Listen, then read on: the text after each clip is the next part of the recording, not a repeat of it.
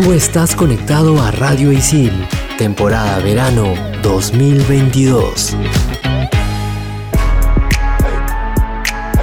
¿Sabías que todos los superhéroes poseen mínimo un dispositivo, artefacto, arma o herramienta poderosa?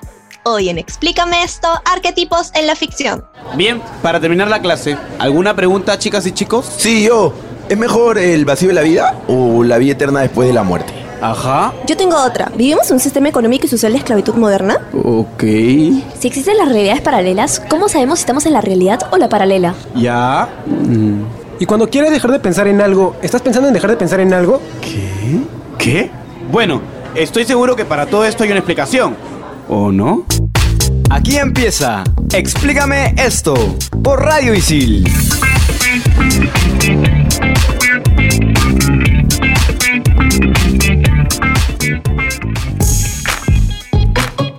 Bienvenidos a Explícame esto, temporada verano 2022. Soy Andrea y me encuentro con mis amigos Clau y Renzo. Hola chicos, ¿cómo están? Hello. Olis, el día de hoy vamos a hablar de algo que siempre vemos en libros, series, películas, novelas, para usted de contar y que es algo bastante común, pero nunca lo hemos tomado en cuenta, que son los arquetipos. Sobre este tema les vamos a recomendar dos libros que es en el que nosotros nos hemos basado. El primero se llama El hombre y sus símbolos. Es un libro escrito por Carl Gustav Jung, que es un psicólogo, fue un psicólogo. Y este libro es básicamente una introducción a todo el enfoque que él le puso a la psicología, a su corriente psicológica. Y El héroe de las mil caras, el psicoanálisis del mito, que es un ensayo de Joseph Campbell, un mitólogo estadounidense, en el que analiza un montón de relatos y llega a una única explicación, por decir decirlo así, en la cual se representa en una única historia el viaje de todos los diferentes héroes a lo largo de las diferentes narraciones. Ok, pero ¿qué es el arquetipo? Por si es que alguien por ahí no tiene muy claro el concepto. Hay como que dos acepciones principales para entender bien todo lo que comentaremos en este programa. En primer lugar, el arquetipo es la representación que se considera modelo de cualquier manifestación de la realidad. Y por otro lado, también son imágenes o esquemas congénitos con valor simbólico que forman parte del inconsciente colectivo. En otras palabras, Claudia va a traducir todo lo que acabo de decir. Básicamente, un arquetipo es un patrón o una imagen universal que deriva del inconsciente colectivo. Esta idea, esta representación de la realidad, muchas veces personificación de una realidad, eh, fue un concepto acuñado por el psicólogo Carl Gustav Jung. Y tenemos que recordar que según Jung hay algunos arquetipos principales que conforman nuestra personalidad y se expresan en nuestro lenguaje, nuestros comportamientos, reacciones y sueños. Y son distintos. Empecemos por el ánima y el ánimo, que es la representación del género opuesto al que la persona tiene. Es decir, para el hombre es el lado femenino, para la mujer el lado masculino. Algo más o menos sencillo. Se expresa, digamos, en lo que es la emocionalidad y nos pone en contacto con aspectos que ocultamos de nuestra propia personalidad. También está la persona que es para este autor es esa identidad que deseamos proyectar. Algo así como la máscara de un actor, es como aquellos rasgos que adoptamos por influencia del ambiente o tal vez los roles que nos impone la sociedad y que adoptamos como imagen pública, por decirlo así, a pesar de que nuestra verdadera personalidad podría ser totalmente diferente. También tenemos la sombra, que es básicamente eh, todos aquellos elementos que uno considera negativos de sí mismo y que los esconde, que trata de no mostrarle a los demás. Ojo que acá el tema con la sombra es que eh, puede haber características socialmente percibidas como positivas, pero uno mismo como persona las percibe como negativas, entonces las esconde. También está el sí mismo, digamos, el arquetipo central del inconsciente colectivo, la imagen de la totalidad de la persona que confiere sentido a la vida, o sea, la coherencia y la organización que le da equilibrio a la personalidad. También está la gran madre, que es el arquetipo que abarca todas las cualidades maternales idealizadas, obviamente, como por ejemplo el cuidado, la compasión, el amor, etcétera. También está, no sé, la guía a seguir. Está simbolizado por la madre original o tal vez la madre tierra, así como también se ha adaptado a diferentes religiones en nombres como María, Hera, etcétera. Y luego también está el gran padre, que es básicamente el guardián del orden, el que pone las reglas, el que arregla todo el caos. Y de manera extra, lo que hemos mencionado, están también las dos imágenes arquetípicas de Jung de la personalidad que simbolizan las motivaciones básicas del hombre y además los autores se basan en esto para poder crear a sus personajes. En primer lugar está el inocente. Por ejemplo, podría ser, no sé, Blancanieves. Eh, los inocentes son como soñadores ingenuos, ellos esperan ser feliz, tienen miedo a ser castigados por hacer algo malo, su debilidad definitivamente es confiar demasiado en los demás y su talento podría ser, no sé, la fe y la apertura mental, por ejemplo. Luego tenemos al amigo, que es básicamente el amigo del héroe, del protagonista, y que lo que busca es poder pertenecer al mundo, poder pertenecer a un, a un grupo, poder lograr ser aceptado y no quedarse fuera. También tenemos el arquetipo del héroe, que tiene como objetivo ayudar a los demás, proteger a los débiles, tiene miedo a ser percibido como débil y su mayor debilidad es parecer arrogante o siempre estar necesitando otra batalla para hacerse notar y obviamente su talento es la competitividad y el coraje. Tenemos también al cuidador, que son personas que están llenos de empatía y compasión y ellos buscan siempre ayudar a los demás, tienen miedo a ser considerados egoístas, eh, lamentablemente siempre son explotados, pero son muy compasivos y muy generosos. Luego está el explorador, que es básicamente esa persona que siempre está buscando experiencias nuevas, emociones nuevas, poder tener la mayor cantidad de anécdotas en la vida, que tiene miedo de quedar atrapado o de verse obligado a conformarse con una única, con una única cosa. En este caso, por ejemplo, Indiana Jones, que a la vez de ser explorador, también es el héroe, como básicamente cualquier personaje principal de cualquier serie que termina siendo el También tenemos al rebelde, que cuando ve algo en el mundo que no funciona, intenta cambiar. Su mayor miedo es ser incapaz de no lograr ese cambio que desea. Su debilidad está en obsesionarse con su causa o ir muy, demasiado lejos con ella. Y tiene un gran talento para idear cosas grandes e inspirar a otros a unirse a su causa. Por ejemplo, Katniss Everdeen en Los Juegos del Hambre. También está el amante, que podría ser Arnold de Hey Arnold. Y eh, el amante busca como que la armonía en todo lo que hace. No tiene miedo a sentirse no amado, excluido, y su debilidad definitivamente es que siempre quiere complacer a todos, pero su talento podría ser pues la pasión, el aprecio y la diplomacia. También está el creador, que es básicamente el arquetipo en el cual encajan la mayoría de artistas, de músicos, son personas que buscan crear algo que tenga un valor, un sentido, un cierto esteticismo y que también el miedo de ellos es no poder crear nada importante o nada trascendental. Por ejemplo, si ustedes han visto esta película de Tic Tac Boom, el protagonista John encaja excelente, eh, casi de manual en el arquetipo del creador. Si no la han visto, les recomiendo la película, es muy buena. También tenemos el arquetipo del bufón, donde obviamente lo primero que se nos viene a la mente son los gemelos Weasley, Fred y George. Su objetivo, aligerar el mundo y hacer reír a los demás. Su miedo es parecer aburridos o nada ocurrentes. Son frívolos, buscan perder el tiempo y ocultan sus emociones bajo un disfraz humorístico y tienen un talento para ver el lado divertido de todo y usar el humor para un cambio positivo. Está también el sabio, que podría ser, no sé, la hada madrina de Cenicienta, por ejemplo. Y mm, los sabios son muy inteligentes, muy curiosos.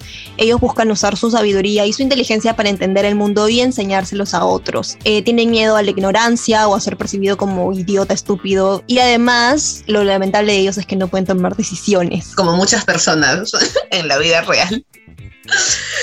Le usa también el arquetipo del mago, que es básicamente el personaje que cree firmemente en sus ideas, que desea compartirlas con otros, que ve las cosas, que ve el mundo de manera diferente y que puede usar justamente esta, esta diferente perspectiva para aportar nuevas ideas y nuevas formas de, de ver las cosas. Eh, básicamente es una persona que busca transformar la experiencia cotidiana de la vida de las personas y ofrecer una nueva forma de vivir, como por ejemplo los, todos los magos que tenemos en las, en las sagas, por ejemplo, no sé, Gandalf quizás. Y por último tenemos a la figura del gobernante. Y uno por excelencia es Papá Pitufo. Tiene como objetivo crear una familia, una comunidad próspera con éxito. Tiene miedo al desorden. Su debilidad, ser muy autoritario, incapaz de delegar funciones y su mayor talento es la responsabilidad y ser un buen líder. Algo interesante de estos 12 arquetipos de la personalidad es que no solamente se usan para representar o para catalogar a personajes, sino que también son aplicados, por ejemplo, en, el, en marketing eh, al momento de hacer referencia de las marcas,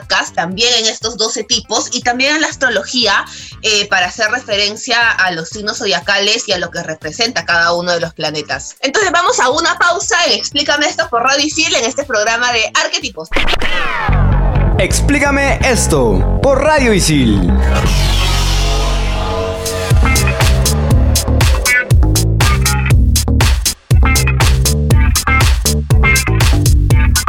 Volvemos, explícame esto, temporada de verano 2022 y estamos hablando de arquetipos. La frase filosófica del día llega gracias a Jung. Quien mira hacia afuera duerme y quien mira hacia adentro despierta. Nos invita a la retroalimentación, obviamente. Psicólogo tenía que ser para lanzar esa parte.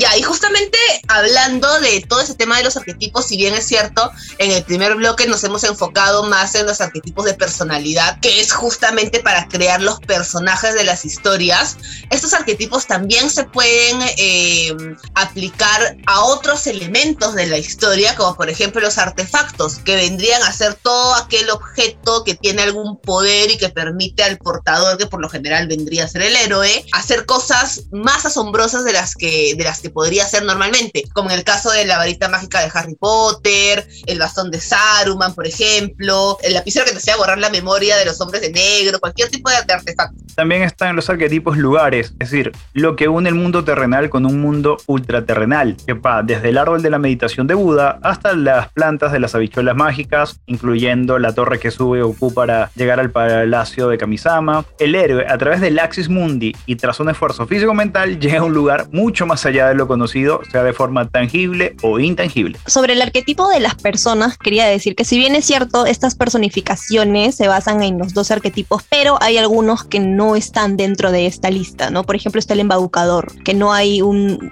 como que un arquetipo específico para, para este personaje. Ahora debemos de clarificar algunos puntos sobre los arquetipos. A ver, primero, no son estáticos. Esto significa que un personaje puede comenzar representando un arquetipo y a lo largo de la historia cambiar a otro. Incluso puede representar varios arquetipos a la vez. Esto es un poco lo que hablábamos en el programa de la Casa de, de Papel, de la evolución que habían tenido los personajes y de cómo no había personajes buenos o personajes malos, sino que cada uno tenía ciertos matices. Aparte, los arquetipos son transferibles. Un mismo arquetipo puede ser representado por diferentes personajes, objetos, lugares, etc. Tercero, los arquetipos son duales, es decir, no son obligatoriamente buenos o malos. Habíamos hablado de la figura del mentor, un personaje que hace maestro y guía para un protagonista. Y por hacerlo más claro, Obi-Wan Kenobi en Guerra de las Galaxias. Es primero oh. maestro de Anakin y luego su rival. Cuarto, los arquetipos no tienen un aspecto establecido. Si bien en muchos arquetipos asociamos fácilmente unas apariencias antes que otras, esta suele ser una cuestión más cultural que psicológica. Y por último, los arquetipos no deberían ser evidentes ni tan obvios. No como las novelas mexicanas. Yo, yo quiero, quiero que todos nos preguntemos antes de cerrar e irnos al siguiente bloque, ¿qué arquetipos creen que son? O sea, su personalidad, ¿con qué arquetipo como que... Ah, yo, yo, yo, yo, yo, No, no, no, eso para que pienses en tu casa. Ah, ya, perdón. Yo tengo la respuesta, tengo la respuesta ya basada en mi historia laboral. Por dos.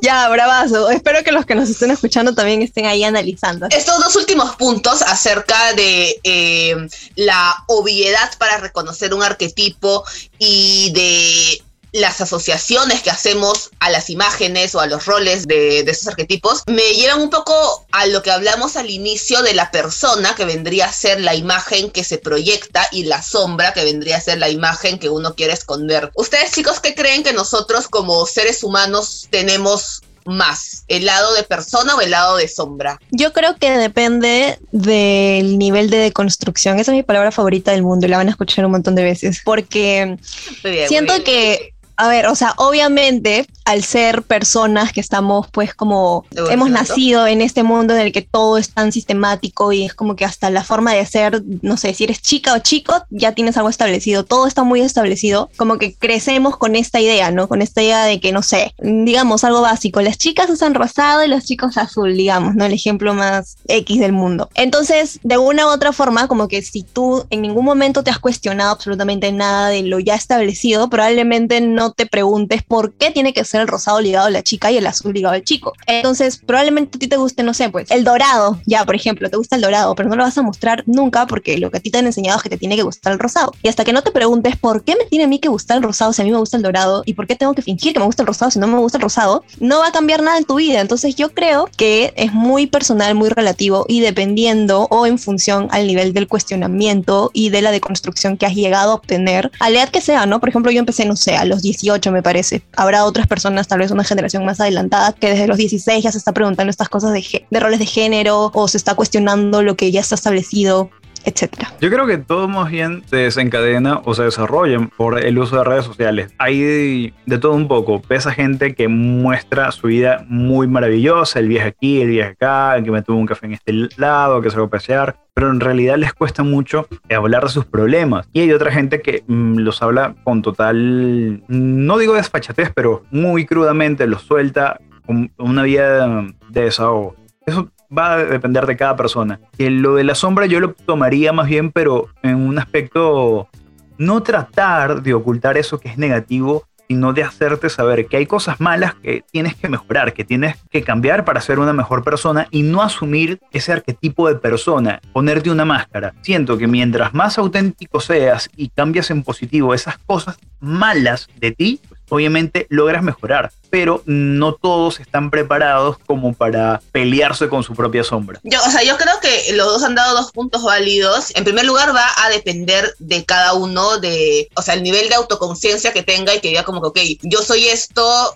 positivo, entre comillas, yo soy eso negativo, entre comillas, ¿por qué quiero ocultar estas cosas? ¿Por qué no las quiero mostrar? ¿Por qué quiero mostrarme de esta forma, a pesar que quizás no lo sea así? Que es justamente un poco esa, esa máscara de la, de la que hablamos y poder reconocer de que las opiniones, el, el cómo deberían ser las cosas que te impone la sociedad no está, o sea, no, no debería ser así, que cada uno debería ser de la forma que quiera y no debería tener miedo de esconder ciertas cualidades solamente porque la sociedad te dice que no son tan deseables como otras. Exactamente, entonces yo espero, así como nosotros hemos pues analizado un poco esta situación, que todos los que nos están escuchando se pregunten a sí mismos si están siendo más persona o sombra y si están felices con eso. Así que mientras se hacen esta pregunta existencial, ya regresamos en el siguiente bloque con el top 5 aquí en Explícame esto, temporada verano 2022.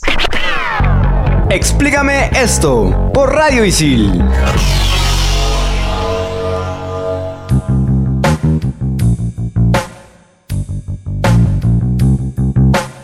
Volvemos a Explícame esto por Radio Isil en este programa de edición de verano en el que estamos hablando de arquetipos. Y en este último bloque tenemos obviamente nuestro top 5, que está hecho con 5 personajes de ficción y sus arquetipos artefactos. Top 5. Top 5. ¡Top 5! Top número 5. Capitán América y su escudo. El arma más icónica del héroe patriota. Hecha de vibranium, es a prueba de balas, letal para sus enemigos, la puede usar de frisbee o boomerang. Es útil para todo, no se rompe, a no ser que Thanos le pegue un buen guantazo o que te la quite Magneto. Y por eso Magneto no está en el mismo universo que Capitán América. Bien hecho, Marvel. Solo tengo que decir al respecto que Capitán América, en realidad no, iba a decir, era uno de mis favoritos, pero ya pensándolo bien, no era tan mi favorito. Mi, mi favorito siempre fue Iron Man. Ya, Yo solo voy a comentar, me yo solo voy a comentar que para aquellos que les gustan las historias así como que alternativas, hay una historia en la que Capitán América no es tipo, no sé cómo se llama el man, pero no es el man, sino es este, es la, es, la flaca Peggy Penny, no sé, a ella le inyectan el suero y ella se convierte en Capitán América. Claro, si han visto What If, sabrán de lo que está hablando. Ahí está, What If, sí, ahí está. No, no recordaba cómo se llamaba. Top 4. La Mujer Maravilla y su lazo de la verdad. El lazo es indestructible y tiene la capacidad de sujetar cualquier cosa, incluso a seres tan poderosos como Superman o Shazam. El lazo te obliga a decir la verdad, ya que de intentar mentir, el poder del fuego de Estia, del que está hecho el lazo, va a quemar a la persona que dice la mentira. Bueno, tengo que decir que de DC no sé nada, la verdad. Solamente ahora veo Batman porque el que me gusta le gusta Batman y soy linda. Qué lindo. A ver, ya vamos a ver Batman. Los imbécil. sacrificios del amor. Perdón. Top Pero- número 3. El Chapulín Colorado y la Chicharra Paralizadora. La chicharra paralizadora es una corneta que le permite paralizar a algunas personas al chapulín colorado. Al sonar este objeto, todo se paraliza y vuelven a su estado normal cuando le hace sonar dos veces. El chapulín solo fue afectado una vez, cuando se paralizó a sí mismo por accidente. Hay otro objeto, ¿no? Porque yo no me acuerdo de esto, me acuerdo de otro. El chipote chillón Ese, Y de ese me acuerdo. y las pastillas Las pastillas de de esta chiquitolina chiquitolina. son lo máximo. Top número 2. Darth Vader y su sable rojo de luz. Él construyó el arma un tiempo después de su caída al lado oscuro de la fuerza al final de las guerras clónicas, o las guerras de los clones. Depende de qué lado del español usted prefiere situarse. El sable de luz se usaría para destruir a Obi-Wan Kenobi y cortarle la mano a su hijo Luke Skywalker durante su enfrentamiento en la segunda estrella de la muerte. Nunca he visto Star Wars, aluciné. Esto en los resúmenes. Y una película una vez en la, en la universidad cuando estábamos, mientras escuchábamos una clase recontra aburrida. Nunca lo hagan, chicos, por favor. Escuchen a sus profesores. Top número uno: Harry Potter y su varita mágica. La varita de Harry Potter mide 28 centímetros y está hecha de acebo con una pluma de fénix en su centro. Esta fue donada por Fawkes en mascota de Albus Dumbledore. Y casualmente, la varita de Tom Sorbolo Ridley, mejor conocido como Voldemort, posee una pluma del mismo fénix como núcleo. Y se dice que el fénix solamente tenía una pluma más, por lo que ambas son gemelas. Es descrita como bonita y flexible, según el señor Ollivander. Ya Harry Potter, obviamente que me encanta ir, amo, así que todo bien con, con Harry Potter y su varita. Y obviamente en mi dato extra yo tenía que mencionar algo sobre Marvel porque amo Marvel y estoy hablando del Doctor Strange y su capa de levitación. Obviamente con esta capa la persona que lo utiliza puede elevarse, levitar, volar, como le quieran decir. Lo bueno es que la persona que lo usa, bueno, que la usa no necesita tener alguna fuerza mística ni nada por el estilo porque la capita pues vuela así por sí sola. Es como si tuviera incluso como, no vida, pero sabe por ejemplo quién es bueno y a quién ayudar, algo así. Eh, no se sabe la velocidad máxima de la capa, eso sí, pero se dice que puede llegar a una velocidad subsónica. Y tampoco se conoce el peso máximo de la carga de esta capa, pero se ha demostrado que el Doctor Strange puede como que transportar a otras personas, entonces más o menos por ahí se puede calcular. Mejor que la alfombra mágica de Aladdin. Definitivamente. Obviamente acá nos hemos dejado otros superhéroes y sus artefactos, por ejemplo, Wolverine y sus garras, por ahí uno que otro más. Pero en fin, y hasta aquí llega este programa dedicado a lo que son los arquetipos en la ficción. Esto es Explícame esto por Radio Isil, temporada de verano. Chao, chao. Chao chicos, cuídense. Chau, chau, nos vemos. Tú estás conectado a Radio Isil, temporada verano 2022.